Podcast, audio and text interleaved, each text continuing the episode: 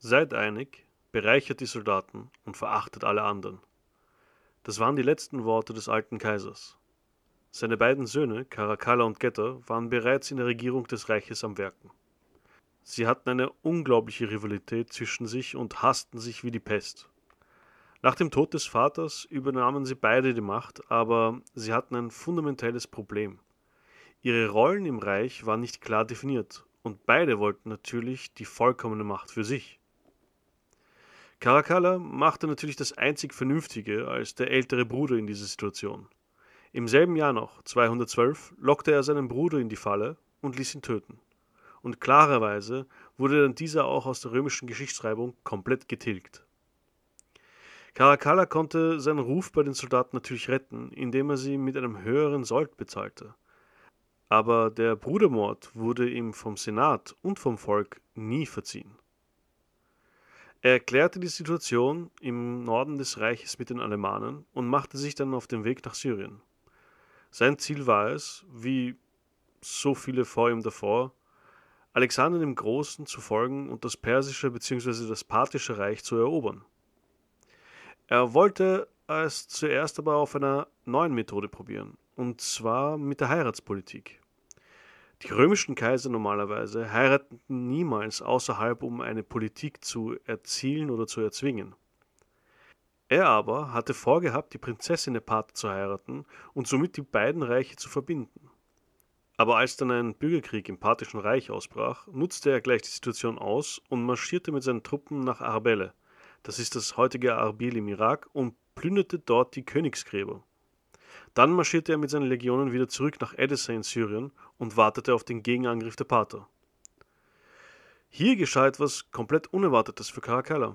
Als er mit seinen Leuten unterwegs zu einem Tempel in der Nähe war, musste er kurz austreten. Einer seiner Berater, die eigentlich ein Dorn im Auge von Caracalla waren, trat ihm etwas näher und stach ihn ab. Ein ziemlich kurzes Ende für so einen Kaiser. Da er aber keine Nachkommen hatte, gab es ein kleines Problem, und zwar das Problem der Nachfolge. Die Soldaten wurden jedoch überredet, einen der Berater des alten Kaisers als Kaiser ausrufen zu lassen, und sie entschieden sich äh, für Macrinus. Am 11.04.2017 übernahm er die Macht des Römischen Reiches und musste sich gleich mit einer der größten Bedrohungen des Reiches befassen. Die Parther. Macrinus kam aus der zivilen Schiene und das heißt, dass er absolut keine Ahnung und keine militärischen Erfahrungen hatte. Und das merkten natürlich die Soldaten und auch der Senat. Er wurde sehr schnell als schwach und instabil abgestempelt. Als die Pater dann Reparaturen für den Einfall der Römer verlangte, schob er die Schuld von sich und lenkte ein. Er bezahlte. Die Pater natürlich wüteten ihre Chance und verlangten daraufhin noch mehr Geld. Insbesondere wollten sie das Gebiet Mesopotamien wieder zurückhaben, welches einige Jahre zuvor vom Römischen Reich einverleibt wurde. Die Parther warteten nicht einmal auf eine Antwort. Der parthische König ließ seine Truppen gegen die Römer in Nisibis an der heutigen syrisch-türkischen Grenze marschieren. Das Problem war, dass es in der Umgebung nur eine einzige Wasserversorgungsstelle gab, und darum kämpften nun beide Heere. Die Parther konnten die Wasserversorgung für sich sichern, aber die Römer hatten alles an Nahrung für sich ergattern können und hatten eigentlich alles andere, was in der Umgebung war und was sie nicht mitnehmen konnten, verbrannt. Im Endeffekt lief es darauf hinaus, dass die Parther hungerten und die Römer dursteten. Es kam dann natürlich zu Verhandlungen zwischen diesen beiden Parteien, da sie wussten, dass es sich nichts mehr brachte, einen Krieg oder eine Schlacht auskämpfen zu müssen. Die Römer mussten zwar kein Gebiet mehr abgeben, aber eine unglaubliche Summe als Tribut zahlen. Geld verlieren mochte weder der Senat noch die Bevölkerung und noch die Soldaten, und der Ruf des Kaisers fiel noch tiefer. Und jetzt wird es etwas interessanter. Der vorletzte Kaiser, Septimius Severus, der Vater von Caracalla, war mit einer syrischen Adligen verheiratet namens Julia Domina. Und diese hatte eine Schwester namens Julia Maesa. Und sie war eine sehr, sehr ehrgeizige Frau. Nachdem Caracalla getötet wurde, nahm sich seine Mutter, also ihre Schwester, das Leben. Und da es niemanden mehr aus der severischen Dynastie mehr gab, glaubten natürlich alle anderen, auch in Rom, dass sich die Sache ziemlich erledigt hatte. Nur niemand hatte eigentlich mit Julia Maesa gerechnet. Nachdem ihr Mann starb und der neue Kaiser Macrinus sie aus Rom nach Syrien zurückverbannte, schmiedete sie sorgfältig ihre Pläne. Sie wusste, dass der Kaiser sehr unbeliebt bei den Soldaten war, und der kürzliche Verlust gegen die Pater hatte einen bitteren Nachgeschmack hinterlassen. Sie hatte Geld und sie hatte einen gesunden Enkel. Sie brachte das Gerücht in Umlauf, dass der uneheliche Sohn von Caracalla ihr Enkel war und somit eigentlich auch der rechtmäßige Herrscher. Nicht nur das, er stammt ja auch von dem Kaiser ab, der die Soldaten bevorzugte, und in diesem Punkt war er genauso wie sein Vater.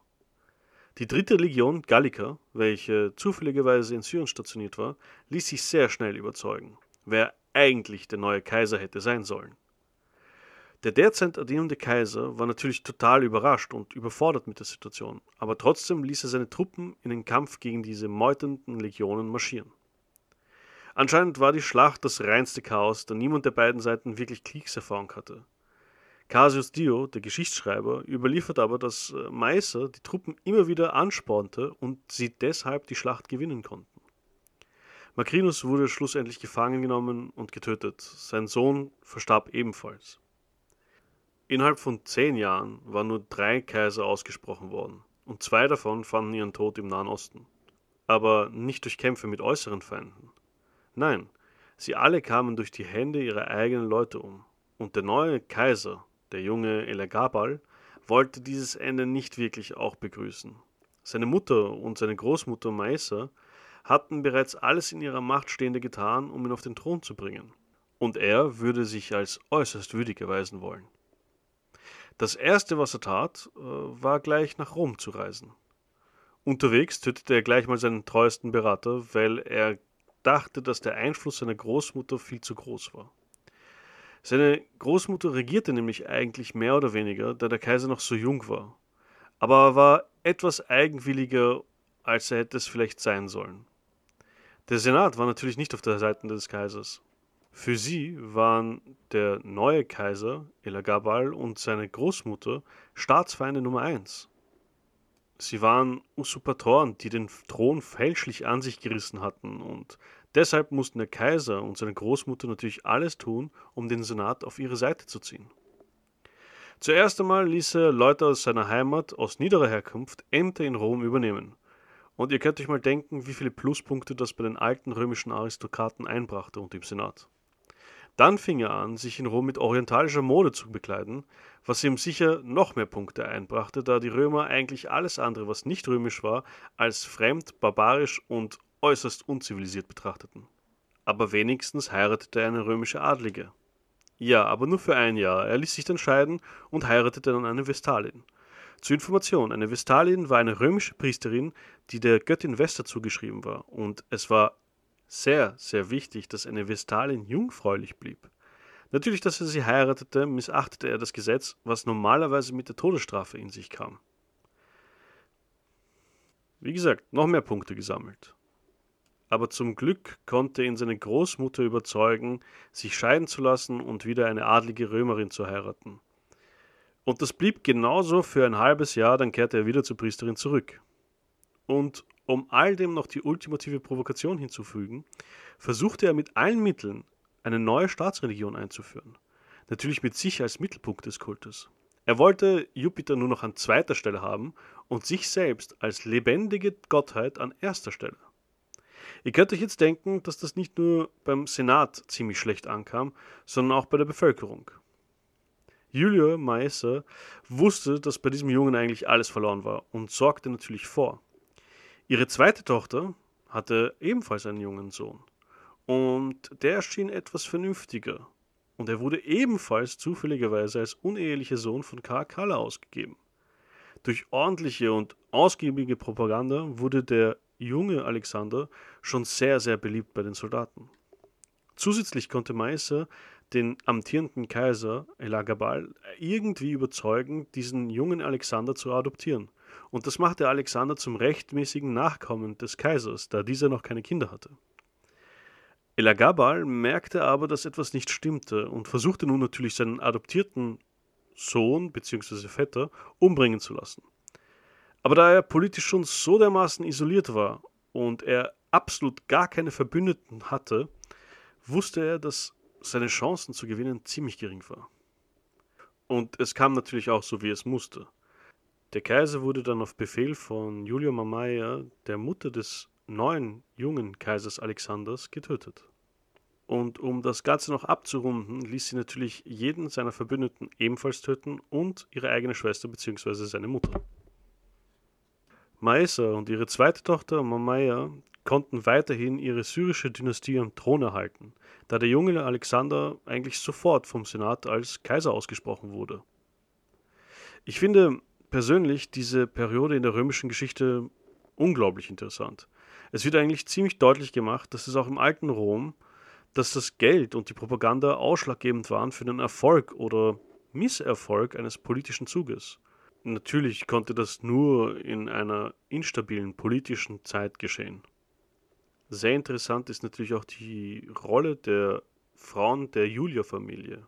Mir persönlich nämlich fallen nicht sehr viele Beispiele ein, in welcher Frauen überhaupt im Römischen Reich so viel Macht ausüben konnten wie diese Frauen.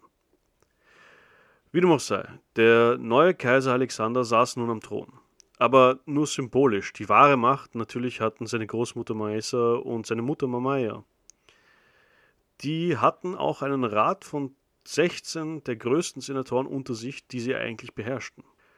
Als kurze Zeit später Maesa verstarb, übernahm ihre Tochter Mamaya eigentlich die Macht als graue Eminenz. Eigene Münzen wurden mit ihrem Gesicht beträgt und sie wurde ab 222 Augusta, also Kaiserin genannt. Nicht nur das, man nannte sie auch Mutter des Senatoren unter den Aristokraten oder Mutter des Vaterlandes beim Volk. Bei den Soldaten war sie natürlich auch beliebt, da sie weiterhin gut bezahlte. Sie achtete natürlich darauf, dass ihr Sohn gute, alte römische Werte vertrat und sorgte für eine gute Beziehung zum Senat dazu. Aber trotzdem war ihre Situation sehr gefährlich und gefährlich, und das wusste sie auch. Sie und Alexander waren eigentlich von den Aristokraten vollkommen ausgeliefert, da sie in Rom eigentlich keine Verbündeten hatten. Kaum ein Jahr nach der Krönung des jungen Kaisers, also 223, kam es auch zu Aufständen seitens der Prätorianer und der Bevölkerung. Und diese mussten mit enormer Anstrengung niedergeschlagen werden. Und das zog sich natürlich auch für die nächsten Jahre. Und weil Rom so sehr mit ihren eigenen Problemen beschäftigt waren, merkten sie auch nicht wirklich, was im Osten alles passierte. Denn dort änderte sich so einiges. Im Parthischen Reich gab es nämlich sehr viele Tumulte und Änderungen, besonders im Persis selbst um 220 herum. Der neue lokale König, der junge Ardaschir, bekam immer mehr und mehr Territorien und kleinere Prinzentümer im Parthischen Reich selbst für sich zu erobern. Das wurde dem König der Könige, also dem parthischen König, etwas zu gefährlich und er marschierte im Jahr 224 gegen den ehrgeizigen Ardaschir. Der Paterkönig wurde aber zurückgeschlagen, und das auch bei einer zweiten Schlacht. Nicht nur das, dort mussten die Pater zum zweiten Mal erstens einen Verlust hinnehmen, und auch der König wurde besiegt. Als der König besiegt wurde und dabei getötet wurde, übernahm Ardashir die Position dieses Königs. Er nutzte das Momentum und eroberte die kompletten westlichen Provinzen des Parthischen Reiches. Natürlich übernahm er aber auch den Titel des Königs, und zwar Shahan Shah, der König der Könige, und die sassanidische Dynastie ersetzte die der Arsakiden. Der König der Könige war da, und die Welt lag ihm natürlich zu Füßen. Das sassanidische Reich wurde immer größer. Turkmenistan wurde einverleibt und viele andere Gebiete im Norden. Mosul und die Umgebung ebenfalls. Und sogar Bahrain auf der anderen Seite des Roten Meeres. 230 war es dann soweit. Sassanidische Truppen standen an der Grenze des geschwächten römischen Reiches. Es gab in Syrien genug Reichtümer zu holen. Und die Sassaniden rührten die Kriegstrommeln.